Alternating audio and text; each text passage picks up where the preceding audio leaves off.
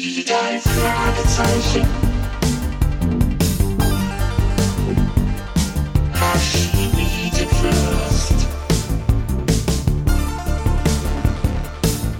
Das ist der Podcast mit Pechling und Andreas Fröhlich. Das ist der Podcast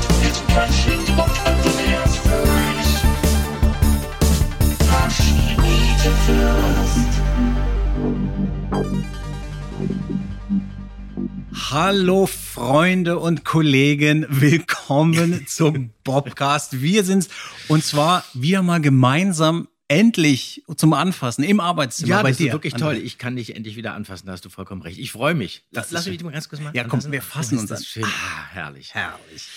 Und weiter geht's beim Bobcast, äh, bei dem es herauszufinden gilt, woran du, lieber Andreas, dich noch erinnern kannst. So auch bei der heutigen Folge. Die drei Fragezeichen. Und das Gespensterschloss. Ich lese erstmal den Klappentext. Die drei Fragezeichen, hinter denen sich die jungen Detektive Justus, Peter und Bob verbergen, helfen unwahrscheinliche Ereignisse zu klären. Wer könnte ein Interesse daran haben, den Spuk im Schloss zu veranstalten? Wer möchte unbedingt Besucher vom Schloss fernhalten? Zusammen mit seinen Freunden versucht Justus, dem Geheimnis auf die Spur zu kommen.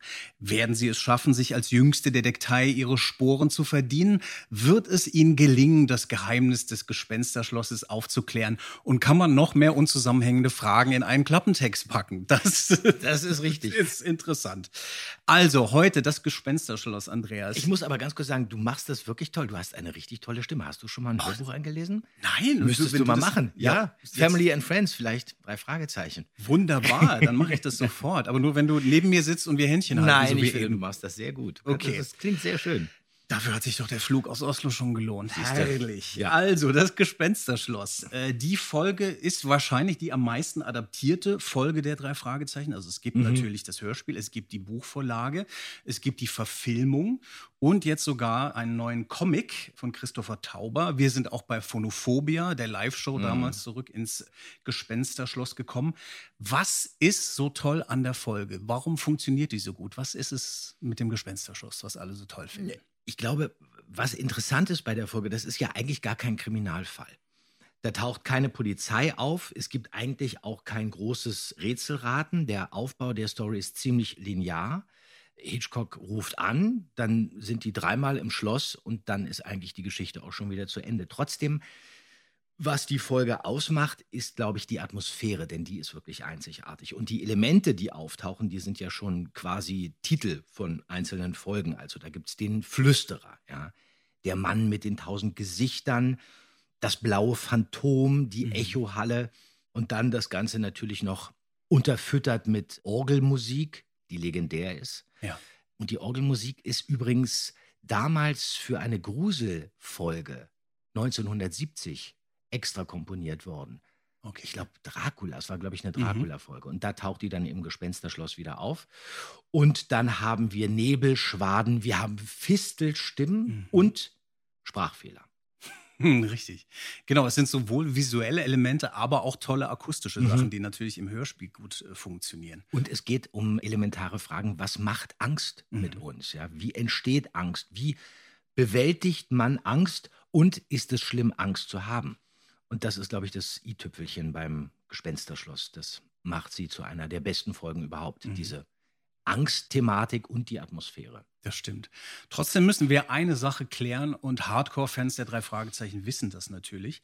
Die Folge des Gespensterschloss ist eigentlich die erste Buchfolge. Genau. Und somit hätte sie eigentlich auch die erste Hörspielfolge sein sollen. Genau, geschrieben von Robert Arthur 1964, auf Deutsch erschienen 1968 und als Hörspiel veröffentlicht am äh, 1.3.1980. Und jetzt eigentlich wirklich die Frage, warum wurde eigentlich der Superpapagei zu Folge 1 und nicht das Gespensterschloss? Und da kann uns ja eigentlich nur einer helfen. Frau Körting. Die Hörspielkönigin.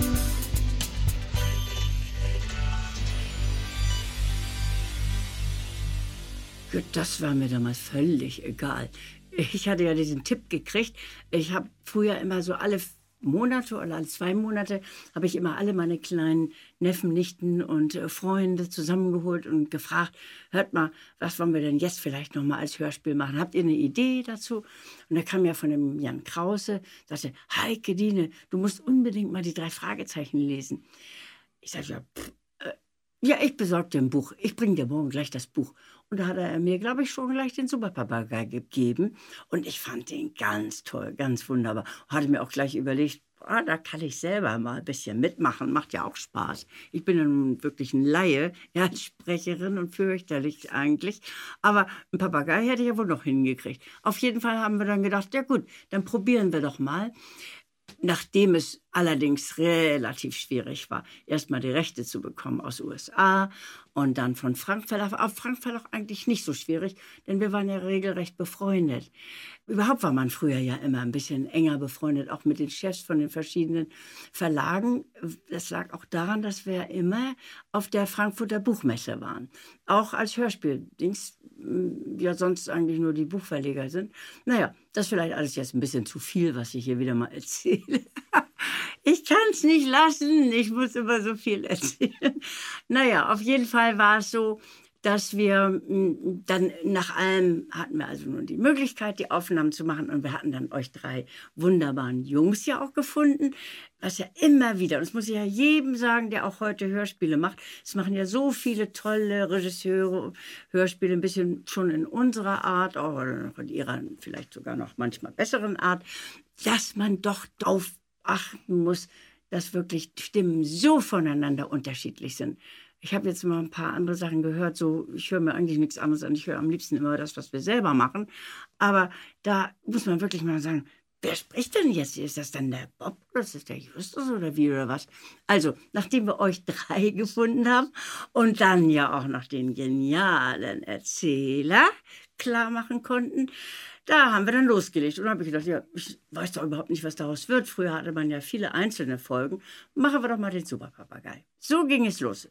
Und Sie hatten selber Papageien? Ja, natürlich. Wir hatten ja zwei Papageien im Garten, deswegen war ich ja, wusste ich ja auch, wie die sprechen miteinander. Und ähm, ich hatte zuerst sprach der eine überhaupt gar nicht, weil er alleine war. Und als wir dann einen zweiten dazu hatten, dann haben die sich unterhalten und alle immer so in der Art wie, äh, Tür zu, Tür zu, Telefon, Telefon. Das konnten die auch sagen. Perfekt, großartig. Alles klar, jetzt wissen wir Mhm. das. Frau Körting hat es einfach mal so entschieden. Ja, Ne? ja. Ich muss ja sagen, wo ich jetzt hier äh, die Platte so vor mir liegen sehe auf deinem Schreibtisch, Andreas, dass das Algarasch-Cover zu dem Gespensterschloss mir eigentlich nie so richtig gefallen hat. Ja, Das ist war dir zu harmlos. Das ist genau der Ja. Punkt, dieses kleine Gespenst da drin. Das ist eher so ein bisschen Huibu Mhm. und es hat so was Deutsches. Und die Folge, wie du schon gesagt hast, die ist vollgepackt mit eigentlich viel größeren, viel spannenderen und auch gerade wenn man es als Kind gehört hat, wirklich richtig gruseligen Sachen. Das fand ich immer so ein bisschen tatsächlich nicht so gelungen. Naja, die Folge hieß ja auch im Original The Secret of Terror Castle Mhm. und das klang natürlich, darf man nicht vergessen, das war 1980. Wir hatten 1977 den heißen Herbst hier in Deutschland. Wir hatten Terror. Das stimmt. Ich glaube, dass man äh, da auch ein bisschen daran gedacht hat und deswegen Ja. vielleicht auch überlegt hat, wir mildern das ein bisschen ab. Wir Mhm. machen es nicht ganz so gruselig, ein bisschen harmloser. Ja, das ist ein guter Punkt. Und das heißt ja, wie du sagst, das Gespensterschloss. Ja, deswegen hat man auch ein klassisches Gespenst vielleicht aufs Cover gepackt. Nichtsdestotrotz ist die Folge ja so toll, weil sie eben dieses Gruselhaus-Thema hat, Ja. dieses Haunted House-Thema, was ja wirklich perfekt für die drei Fragezeichen ist. Zum einen ist es natürlich ein einheitlicher, abgeschlossener Ort, den man wunderbar erforschen kann. Es gibt mystische Phänomene, die sich dann meistens als erklärbar erweisen. Und es ist aber auch ein Genre natürlich, dieses Gruselhaus, Ja, Haunted House Genre. funktioniert Wie ist es bei immer. dir? Hast du, magst du das? Ich mag es total. Also ich bin äh, natürlich ein großer Fan. Das ist jetzt kein Haus, das ist ein Hotel von Shining. Oh ja. Overlook Hotel. Also Mhm. das ist zum Beispiel für mich eins der gruseligsten Häuser überhaupt. Gerade in diesem Film von Stanley Kubrick. Und dann mag ich natürlich auch dieses Haus bei The Others. Ja. Dieser tolle Gruselfilm mit Nicole Kidman. Dieses Haus steht, glaube ich, auf einer Kanalinsel, ich glaube auf Jersey. Mhm. Das hat aber keinen Namen, glaube ich. Aber ich mag natürlich diese Geschichte rund um Gruselhäuser und Gespensterhäuser. Und ich mag auch Hill House, Oh bis ja. das Blut gefriert. Das ist natürlich auch eine sehr schöne Gruselgeschichte mit einem sehr unheimlichen Haus. Absolut. Es ist ein absolutes Lieblingsgenre von mir, wo wir gerade bei den Filmen sind. Einer meiner Lieblings-Haunted House-Filme ist Das Grauen aus dem Jahr 1980. The Mhm. Changeling im Mhm. Original mit George C. Scott. Klassische Ja, ja. Geschichte, ein ganz Ja. tolles Haus auch, eine absolute Empfehlung.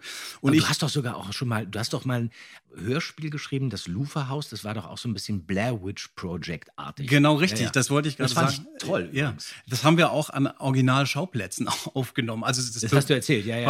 Basierte auf einer Geschichte von so einem Spukhaus in der Schweiz. Da konnten wir nicht hinfahren, weil das war abgerissen mittlerweile. Aber wir haben das in Heißt das Brandenburg. Lufa-Haus? Äh, das war auch frei erfunden, Ah ja, okay. aber das war so die Vorlage. Und wir haben uns eine Woche einquartiert und das vor Ort aufgenommen. Auch nachts. Auch nachts, ja. Nein. Und es war richtig. Ja, du hast davon erzählt, das fand Genau. ich wahnsinnig spannend. Ja. Und das Gespensterschloss hat mich auch immer erinnert an einen Kalifornienurlaub, den ich vor vielen Jahren gemacht habe, wo wir die Number One von San Francisco nach Los Angeles gefahren sind. Und da kommt irgendwann kommt man an Hearst Castle vorbei. Aha. Ein ganz abgefahrenes Haus, erbaut von William Randolph Hearst, der so ein Medienmogul aus den 20ern war, der übrigens auch die Vorlage für die Hauptfigur aus Citizen Ja. Kane ne, von Ja. Orson Welles. Und der hat sich da im Prinzip so ein völlig abgefahrenes Haus zusammengebaut nach Vorbild von europäischen Schlössern. Und da gab es dann auch Zoo, der hatte Giraffen und Elefanten und alle möglichen Zimmer im gotischen Stil und völlig abgefahren. Und ist halt so eine Mischung aus wirklich Horrorhaus und Geisterbahn. Und wann ist das erbaut worden? Das ist über einen längeren Zeitraum. Das ist, glaube ich, Ja. 20er, 30er, 40er Jahre. Da waren dann auch ganz viele Hollywood-Stars zu Gast und so. Und man kann da heute vorbei und kann sich das angucken. Und das hat mich immer an Stephen Stephen Terrells Gespensterschloss erinnert. Ich gedacht, so sieht es doch irgendwie aus. So muss es sein.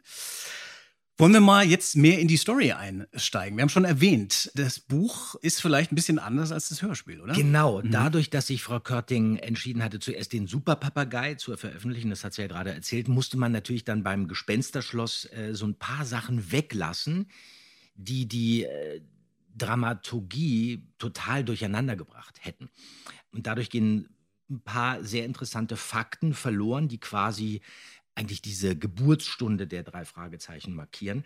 Das Buch geht so los, dass Bob, was ich ganz interessant finde, als erster eingeführt wird. Wir erfahren, dass er eigentlich Robert heißt. Dann wird erzählt, dass die drei Jungs vor kurzem so ein Detektivbüro gegründet haben und sich eben die drei Fragezeichen nennen oder die drei Detektive. Und Justus verteilte als erster an seine Kollegen selbst hergestellte Visitenkarten und die Hierarchie wird geklärt. Und das Tolle ist, die haben schon einen allerersten Auftrag, aber leider hat man sie noch gar nicht engagiert.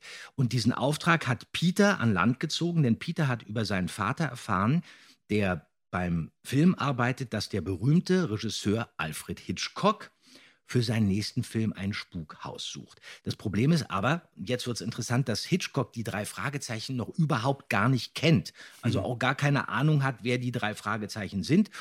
Und deswegen soll Peter mit Justus am nächsten Tag nach Hollywood fahren, um Hitchcock persönlich kennenzulernen und um offiziell diesen Auftrag zu bekommen. Und der Bob, der kommt übrigens nicht mit, denn Bob hat sich beim jetzt wird's irre, beim Bergsteigen in Rocky Beach, die Rocky Beacher Mountains, das Bein gebrochen und hat deswegen einen Gips.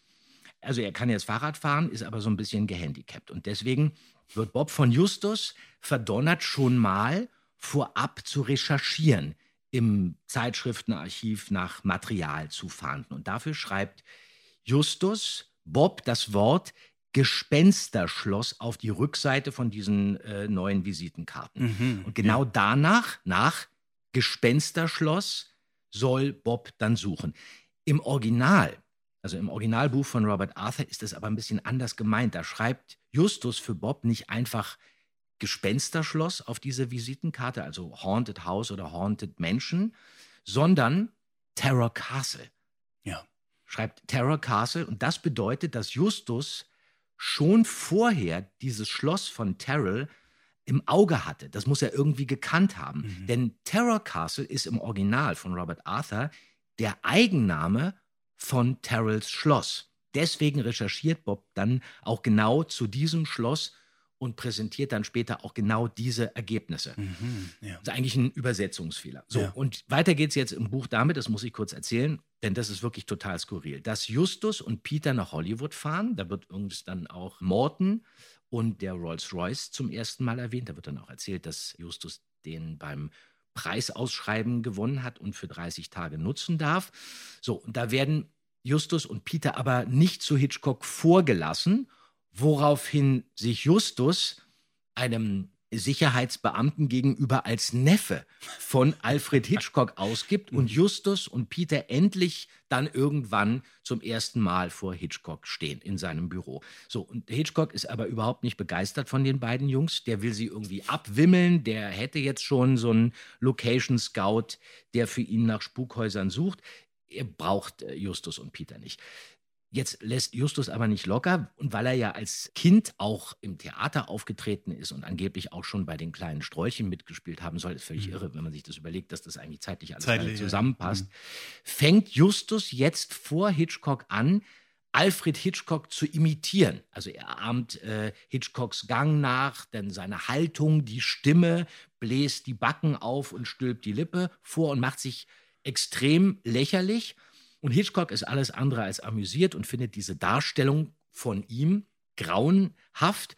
Aber Justus schafft es, trotzdem Hitchcock zu beeindrucken und um sie dann endlich loszuwerden, erteilt Hitchcock Justus zum Schluss dann doch den Auftrag, nach einem Spukhaus zu suchen und damit schmeißt er sie dann raus. Und an der Stelle schließt sich jetzt wieder dieser Kreis mit Beginn des dritten Kapitels im Buch und wir landen genau da, wo wir im Hörspiel anfangen, Mhm. richtig anfangen. Ja, super, total spannend. Und auch dieses Motiv von Justus als Schauspieler, Ja, ja. das ist am Anfang ein bisschen präsenter. Das erleben wir auch in der nächsten Folge im seltsamen Wecker nochmal. Da muss Justus auch Schauspielern mal Ja, das finde ich eigentlich ne? total interessant. Super, das Ja. verschwindet dann aber so ein Ja, bisschen irgendwie. Ne? äh, das ist schade, dass man das weggelassen hat, weil das wäre ja auch wirklich darstellerisch schon ganz spannend gewesen, aber es hätte unendlich viel Zeit gekostet, das alles zu erzählen und sie wollten natürlich schnell ins Ja, Gespensterschloss. genau. Und da so beginnt es ja dann auch, dass Bob quasi herausgefunden hat, es gibt da hier dieses Tarot. Genau.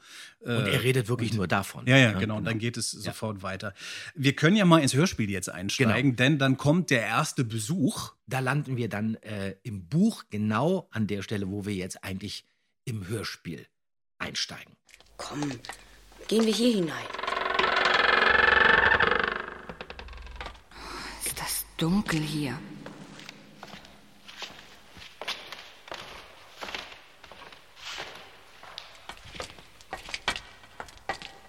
Wir sind da. Das ist die Wohnhalle. Wir bleiben jetzt genau eine Stunde. Dann gehen wir nach Haus. Haus. Hast du das gehört? Das Phantom sagt, wir sollen gehen. Komm, just etwas lasse ich mir nicht zweimal sagen. Wart, wart, wart, wart, wart. Wusste ich's doch. Nur ein Echo. Die Halle ist sehr hoch und rund. Das muss die Echohalle sein, die in der Zeitung genannt wurde. Ich habe ja nur Spaß gemacht. Hier sehr schön äh, eine ganze Reihe von ikonischen Europasounds. Ne? Die Schritte, Ja. das Türknarzen, was ja immer wieder auftaucht. Ja, auch. und erwähnenswert ist hier auch auf Seite 3 steht hier auch wirklich ähm, Türknart, Hasselburg und Schritte Halle. Das haben sie wirklich in Hasselburg aufgenommen. Ja, das tatsächlich? steht hier im Manuskript. Das hat äh, Frau Körting da vermerkt. Ja, Okay, ja, ja, okay genau. das, ist, das ist ja Ja, klasse. also auch ähm, die Schritte in der Halle sind aus Hasselburg und die Tür. Mhm. Und dieser erste Ausflug ist ja sehr spannend. Du hast es vorhin schon erzählt, denn es geht auch um die Erfahrung der Angst, was Justus ja sehr antreibt in dieser Mhm. Folge. Ja? Achtet auf euch, achtet auf diese Angsterfahrung. Wie fühlt sich das an? Wie fühlt sich die Ja, Angst genau. an? Was macht die mit einem? Ja. Und ähm, so endet es dann auch, dass sie nämlich kurzerhand fliehen müssen aus dem Schloss. Just, ich habe Angst.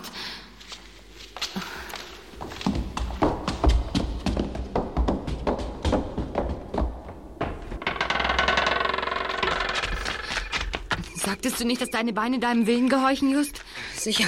Ich will ja auch, dass sie laufen. Eine Klassikerstelle genauso wie auch diese hier. Hallo? Ich mach den Verstärker an. Hallo, wer ist denn da? Hm, Wahrscheinlich falsch gewählt. Und ab jetzt lassen wir den Verstärker an. Schon wieder. Hallo? Wegbleiben! Wegbleiben! Wegbleiben? Wo denn? Wo denn wegbleiben? Hallo, hören Sie! Ach, aufgelegt. Die habe ich heute noch als Klingelton. Sensationell. Wer ist denn das, wenn ich fragen darf? Wer, wer, wer, wer ruft denn da an? Aha, jetzt hast du so einen Lehrerblick, das gefällt mir gar nicht. Naja, also das ist ja äh, Stephen Terrell, der da anruft. Muss das ja sein? Ähm, Nein, das Was? ist nicht Stephen Terrell. Nein, das ist irgendjemand, der ähm, sich aus Versehen verwählt hat. Aha. Äh, Wie kommst du denn darauf? Das steht ja auch so im Skript. Hier steht ähm, handschriftlich vermerkt von mir. Mann, Klammer auf, röchelt unverständlich, Klammer auf, kann ja gar nicht Terrell sein. Der hat die Telefonnummer von den drei Fragezeichen ja gar nicht. ja, gut, okay. So, Das Wenn- wollte ich jetzt. Ja, ich bin zuständig für Recherchen und Archiv und auch für Fehlervertuschung. Ja, stimmt. Du machst sie ab und zu und vertuschst sie dann gleich Ja, wieder. das ist, ja nicht meine Schuld. Das hat man Nein. wirklich übersehen. Ja, stimmt, das ist ein Fehler, du hast Ja. total recht. Okay, gut, aber es ist trotzdem eine tolle Stelle. Ich ist liebe das, schön, ja. äh, wie der das äh, sagt. Wegbleiben ist ikonisch und genauso toll finde ich diese Stelle hier, wo Morton ganz rührend sich mal an die drei Fragezeichen wendet und sagt, wie toll er das eigentlich findet, mit ihnen zusammenzuarbeiten. Ich möchte noch einmal betonen, dass ich diese Aufträge sehr schätze. Sie sind interessant und abwechslungsreich. Ja, ja, freut mich, Morten. Das ist toll und ich muss ganz ehrlich sagen, äh, auch als ich die Folge jetzt nochmal angehört habe, ich bin immer wieder baff, wie grandios Andreas von der Meden wirklich diese Doppelrolle meistert. Viele Leute wissen das Die gar wissen nicht. das gar nicht, ne? Dass das Morten eine und die und- gleiche Stimme ist. Natürlich Skinny Norris, Ja. der hier auch einen grandiosen Auftritt hat in dieser Folge. Und vor allem liebe ich da diesen Trash-Talk zwischen Skinny Norris und den drei Fragezeichen. Herr Skinny, was willst du? Ah ja, hier muss es sein. Kennzeichen uraltes Gerümpel, wie man's nur bei Titus Jonas findet. Skinny, was du willst? Ah, sieh da. Das ist sicherlich Justus McSherlock, der weltberühmte Detektiv. Ich habe Ihnen einen Fall vorzulegen, vor dem selbst Scotland Yard kapituliert hat. Ein schändlicher Mord, begangen an einem unschuldigen Opfer. Es ist in der Schachtel. Just, nimm sie nicht. Warum nicht? Man riecht's ja schon. Eine tote Ratte ist drin. Glauben Sie, dass Sie dieses grässliche Verbrechen aufklären können? Ich kann verstehen, dass du dem Täter seine gerechten Strafe zuführen willst, Skinny. Denn augenscheinlich gehört das Opfer zu deinem engsten Freundeskreis. Äh, das ist. Oh, das ist ja. Soviel ich erkennen kann, starb das Opfer an einer Verdauungsstörung, die wahrscheinlich davon herrührt, dass es die dicken Prahlereien einer gewissen Person, wir müssen sie vorläufig SN nennen, nicht schlucken konnte. Sehr witzig. Hm, Da fällt mir ein, dass ich auch noch etwas für dich habe. Hier, eine Taschenlampe. Es steht SN drauf. Möglicherweise heißt das Skinny Norris. Oder es heißt schreckensbleiches Nervenbündel. Also, ich, ich frage mich, was wird denn da eigentlich im Original gesagt? Ich habe versucht, das zu recherchieren, schreckensbleiches Nervenbündel. Ich habe nichts finden können, was er da im Original sagt. Das war wahrscheinlich irgendein Begriff, der etabliert Ja, ja. ist, der dann Ja. da irgendwie gut gepasst hat. Trotzdem, mich würde wirklich mal interessieren, warum ist Andreas von der Meden Morton und Skinny Norris? Und da kann uns eigentlich auch wieder nur eine helfen, nämlich Heike Dine Körting. Die Hörspielkönigin.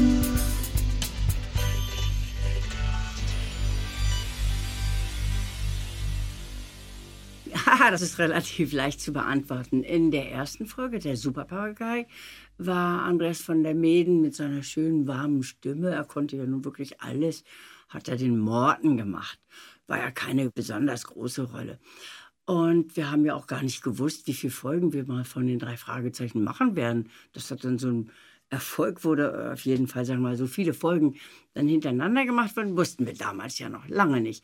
Und dann kamen wir zu der Folge, ich meine, es war die Folge 11, Gespensterschloss. Da brauchten wir ein Skinny Norris. Ja, wen als Skinny Norris nehmen? Da gab es überhaupt gar keinen anderen als Andreas von der Meden, der so schön fuchsig, so hinterlistig und so gemein sprechen konnte, der ja auch ungefähr euer, ein bisschen älter, aber ungefähr euer Alter hatte. Und äh, haben wir gesagt, das spielt doch keine Rolle, das war zehn, elf Folgen davor war Amanda Morton. Und früher haben wir sowieso häufiger besetzt und früher haben wir sowieso mehr auch mit verstellten Stimmen sprechen lassen. Naja, jedenfalls hat er den Skinny Norris gemacht. Und hurra, der war ja gleich von Anfang an wunderbar. Ihr habt ja sogar auch in der ersten Folge, also in der Folge, schon gleich mit ihm zusammen aufgenommen. Ist ja nicht so, dass wir dann irgendwo mal gesagt haben, ach, jetzt nehmen wir Andreas von der Medien und xen ihn rein. Nein, wir haben ihn vorher ausprobiert und er hatte auch Lust für diese Rolle. Und daraufhin, äh, naja, hat er den Skinny gemacht. Und dann ging es ja weiter. Dann gab es plötzlich mal Folgen, da war Skinny dabei und auch Morten noch dabei. Und dann haben wir natürlich überlegt, was wir machen, aber wir fanden das, äh, und er fand es auch selber ganz toll. Es hat ihm furchtbar Spaß gemacht, den netten, liebenswürdigen und etwas brummigen Morten zu sprechen und dann eben auch Skinny Norris. Ja, wie es so war. Es war eine spontane Entscheidung irgendwie. So, und dann kommt eine tolle Stelle. Sie werden verschüttet, Peter und Justus. Die finde ich ganz toll gespielt. Wir werden verschüttet. Na, immer noch besser als erschlagen. Morten kann uns rausholen. Hoffentlich kommt er rechtzeitig. Allein kommen wir hier nicht raus. Wir ersticken. Hat mir durch dein Taschentuch, Ja. bis sich der Staub gelegt hat. Und keine Sorge wegen der Luft. Die Höhle reicht weit in den Berg hinein und für uns ist genügend Luft da. Sogar eine Taschenlampe haben wir, dank Skinny Norris. Dank Skinny Norris sind wir hier. Ja, besonders Jens, der wirklich das so spielt, dass man wirklich denkt, er ist kurz davor zu ersticken. Da hat er wirklich den Ärmel wirklich vor dem Mund, spielt es vom Mikrofon wirklich ganz authentisch und das klingt dann auch schön dumpf. Auch schön ist, dass es sehr gut ist, dass man da gar keine Musik hört. Ja. Dadurch wird es richtig echt und macht das Ganze noch viel lebendiger. Und toll ist auch, wie Jens sich dann später freut, ähm, wir sind frei. Ja, Genial gespielt. Das ist sehr, sehr schön. Ja. Und gleich anschließend an diese Stelle eine, eine weitere tolle Lieblingsstelle von mir. Es kommt ein Lob von Peter an Justus, nämlich dieses. Du bist ein Genie. Wir sind frei. Und daraufhin kommt ein sensationeller Humble Brag von Justus. Den müssen wir uns auch nochmal anhören. Nenn mich bloß nicht so. Ich bemühe mich lediglich, meine angeborene Intelligenz durch ständiges Üben voll zu entfalten. Ja, das ist wirklich genial. Im Buch gibt es übrigens noch so einen tollen Satz von Justus, und Ja. zwar in dem Augenblick, wo sie versuchen, auf dieses Studiogelände zu Hitchcock zu kommen, da sagt er wirklich zu diesem Sicherheitsbeamten, guter Mann, was hemmt unseren Fortgang? das finde ich auch wirklich so abgefahren. Schade, dass man das weggelassen hat, aber ähm, da ist Justus in seinem Element. Das ist sehr schön. Ich finde, wir sollten das wieder einführen. Ab heute haben wir das hier mit dem Bobcast wiederbelebt. Das Ja. ist toll. Was hemmt unseren Fortgang, guter Mann? Wie geht's weiter?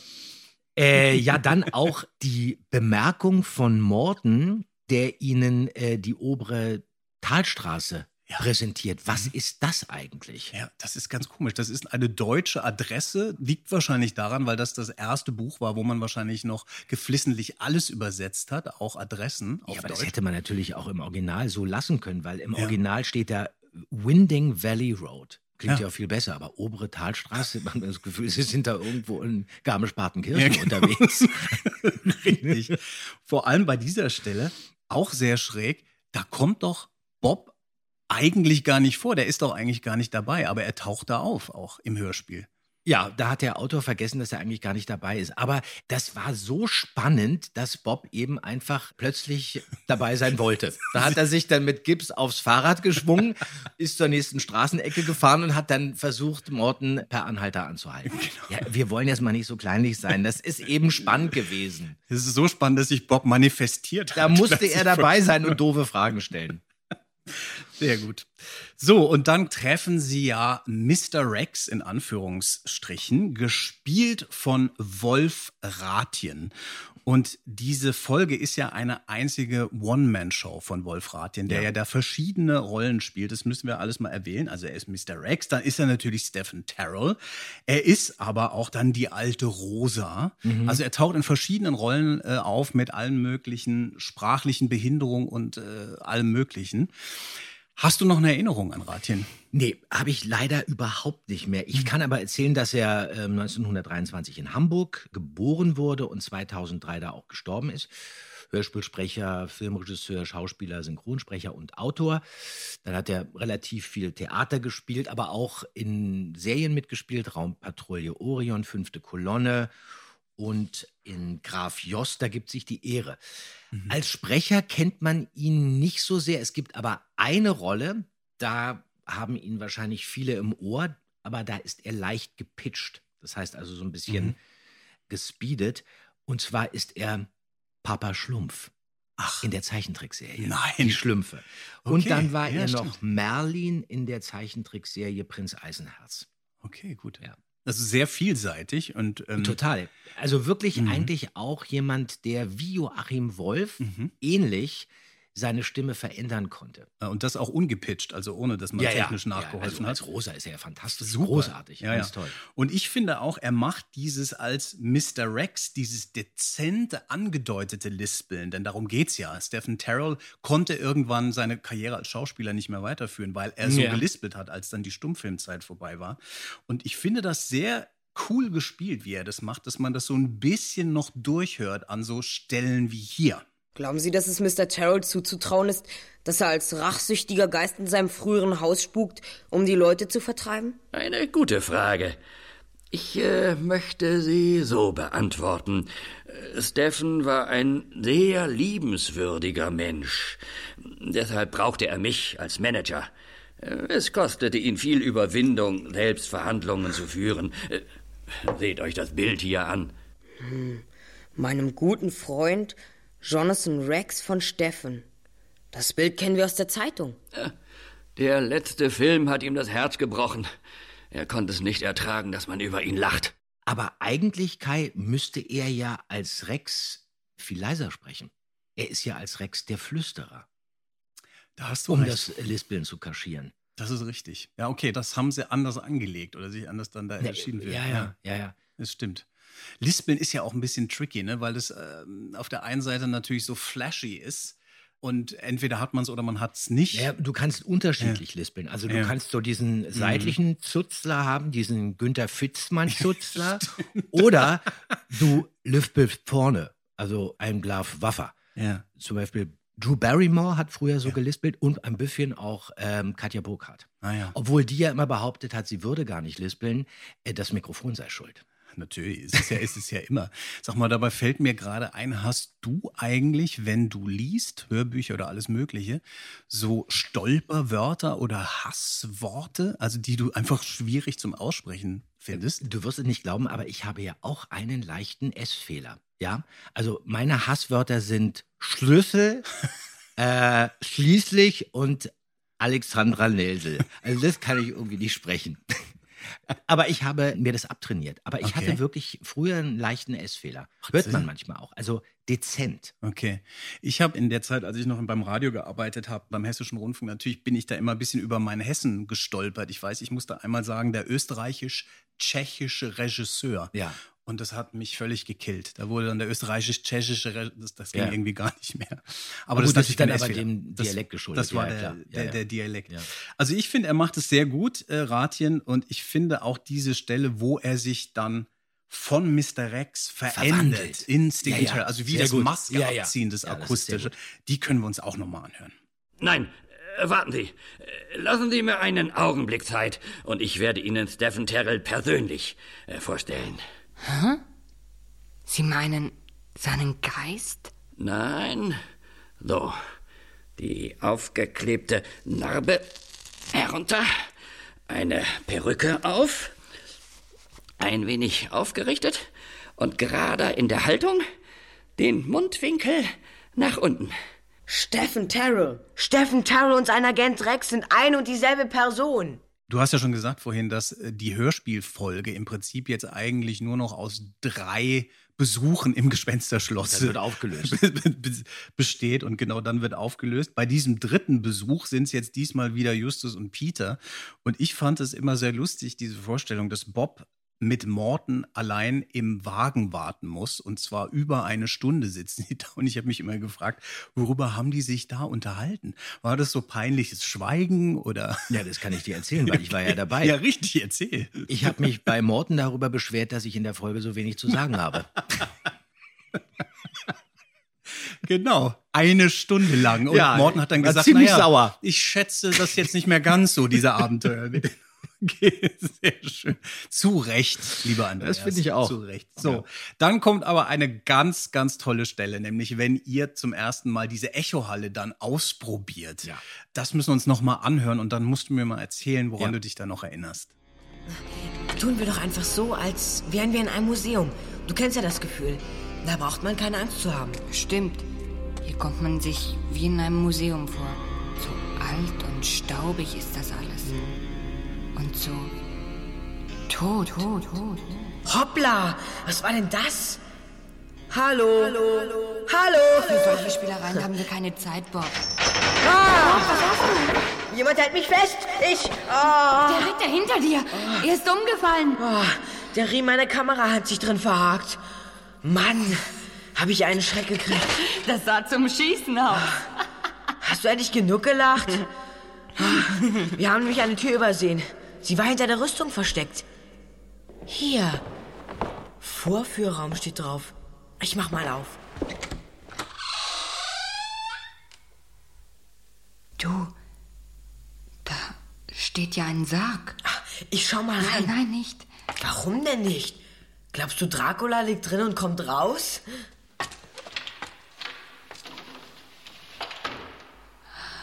Ein Skelett. Ein richtiges Skelett. Das liegt meistens in einem Sei Sarg. bloß still. Ja, das hat natürlich Spaß gemacht mit Jens zusammen. Das war kein One-Take, das haben wir mehrmals gemacht. Wir haben uns auch wieder sehr viel bewegt und wir hatten so eine halbe Tür vor uns. Also wirklich mit Klinke, an der man rütteln konnte. Und der Sound von dem Sargdeckel, der ist auch wieder eine Truhe aus Schloss Hasselburg. Das wurde ähm, später dann als Soundeffekt eingefügt. Aber alles andere haben wir selber gemacht. Wir sind also wirklich wieder rumgelaufen, haben getastet. Das ist natürlich, habe ich ja auch schon öfter erzählt, immer schwierig, sowas zu spielen. Immer schwierig, wenn man das alleine machen muss. Aber ich konnte mich eben auch wieder schön an Jens orientieren und dann haben wir uns wieder an den Händen gepackt und sind zusammengezuckt. Und Frau Körting musste uns dann manchmal wieder zurück zum Mikrofon holen. Die hat gesagt, na, jetzt seid ihr zu weit weg, jetzt merkt man, wir sind hier nur in einem kleinen Raum, da kann sie dann nicht mehr so diese Echo-Atmosphäre einfügen. Und dann haben wir das nochmal gemacht, aber das hat Spaß gemacht auf jeden Fall. Das hört man total. Und Ja, dieses ja. kindliche Spielen, Ja, ja. es klingt wirklich so, als hättet ihr auch den Echo-Effekt gehört und könntet direkt darauf reagieren. War das so oder habt ihr Nein, das? nein, Nee. nein, nein, das war, wir, wir, wir nehmen das ja ohne Kopfhörer auf. Wir Ja, sitzen ja, wirklich okay. einfach nur vor dem Mikrofon Richtig. und müssen uns dann ganz darauf verlassen, was Frau Körting uns sagt. Ja, ich finde es echt sehr schön gespielt.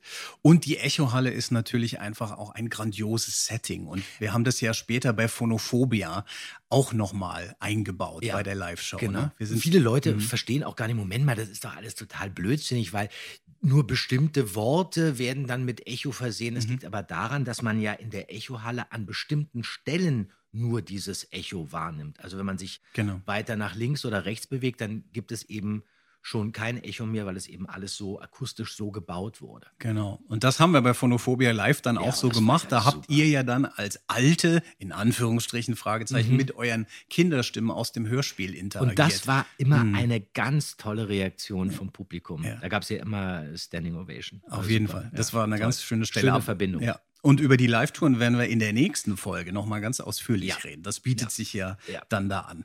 Was haben wir denn noch für Stellen hier im Gespensterschloss, die wir unbedingt besprechen müssen? Diese Sittichstelle mit Ja. den Wellensittichen. Okay. Hast du das verstanden? Nicht so wirklich. Ich habe es einfach so hingenommen und habe mich aber auch immer gefragt, was sollen diese Sittiche da?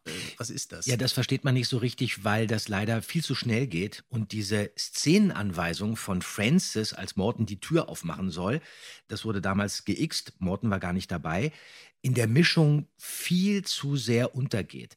Da steht nämlich auf Seite 19 von Francis vermerkt, Tür knarrt, viele Wellensittiche rufen, Flügel flattern, Tür zu, Vogelstimmen aus. Und außerdem ist da noch ein Satz von Morton vergessen worden, das steht hier vorne drauf. Hier, Seite 19 fehlt ein Satz. Morton kann auch Justus oder Bob machen. Ah, Ähm, aber Bob, es muss eigentlich, hätte nur Bob machen können. Das Ja. habe ich dann auch gemacht, ist dann aber gestrichen worden. Da sagt Morton eigentlich, oh, das war wohl falsch, als er die Tür aufmacht und macht die dann gleich wieder zu. Ah. Und Francis hat sich wohl diese ganze Szene so vorgestellt wie bei ähm, Hitchcock. Ja. bei Die Vögel, dass dann über mindestens 20 Sekunden oder fast eine halbe Minute lang diese Wellensittiche gegen die Tür und über die Köpfe der drei Fragezeichen flattern. Aber leider ist die Sequenz viel zu kurz und äh, viel zu leise, dass man überhaupt nicht richtig versteht, was da vor sich geht. Ja, genau. Jetzt, jetzt verstehe ich und jetzt macht es auch Sinn. Aber da fehlt dir ein essentieller Satz. Ja, ne? ja, aber Hm. auch eigentlich die Soundeffekte sind zu leise und das geht zu schnell. Ja.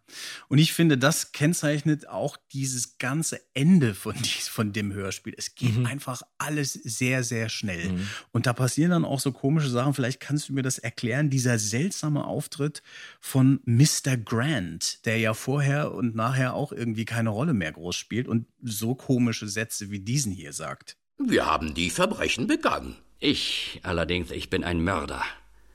Ich habe Stephen Terrell getötet. Ah ja, richtig. Den brachten sie um die Ecke, aber das zählt nicht. Horst Breiter als Mr. Grant. Aber jetzt mal ganz ehrlich, was verstehst du da, was er da sagt? Du hast Ja. verstanden, Wir haben die Verbrechen begangen, habe ich verstanden beim Hören.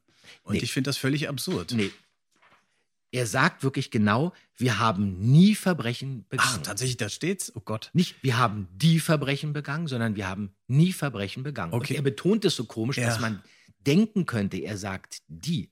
Und da ist so ein kleiner Soundeffekt genau auf diesem Wort, dass man es nicht ganz akustisch mitbekommt, okay. was er genau sagt. Das kann sein. Es ist natürlich auch am Ende des Hörspiels, das heißt, die Gefahr besteht, dass ich da schon im Einschlafen immer war. Aber für mich Aber- hat sich das nie so Aber angehört. nur mit nie ergibt der Satz ja auch Sinn. Ja, ja, natürlich, klar. Aber trotzdem, das ist auch so, plötzlich wird dann nochmal eine Figur aus der äh, Schublade gezogen, die eigentlich sonst gar nicht weiter vorkommt. Ne?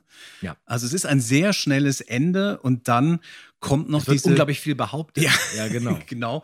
Und dann ist ja eigentlich auch äh, so eine absurde Situation. Also die, die Justus und Peter waren im Prinzip zum Tode verurteilt im Gespensterschloss, befreien sich dann. Dann trifft man Stephen Terrell, hört sich dessen Lebensgeschichte an und Justus wird dann irgendwie so ein Unternehmensberater und sagt ihnen, hier, machen Sie doch mal vielleicht so eine Touristenattraktion aus Ihrem Gespenst. Ja, weil das Das Tolle Schloss- ist, äh, Terrell hat ja mit seiner Wellensittichzucht so viel Geld verdient, dass er das Schloss sogar zurückkaufen kann.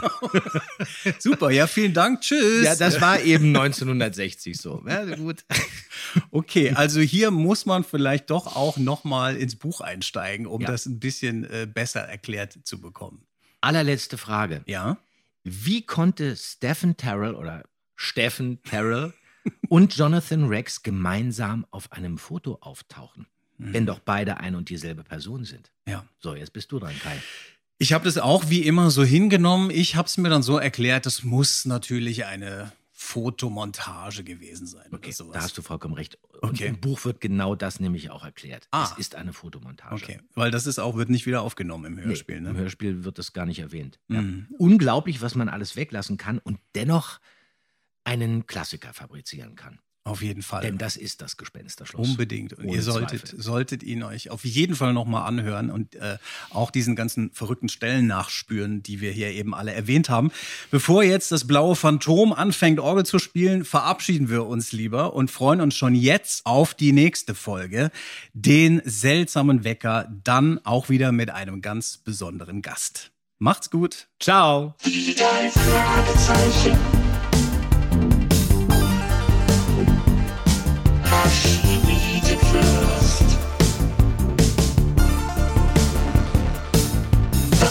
Podcast mit Pershing und Andreas Fröhlich. Das ist der Podcast mit Pershing und Andreas Fröhlich. Verschiedene Fürst.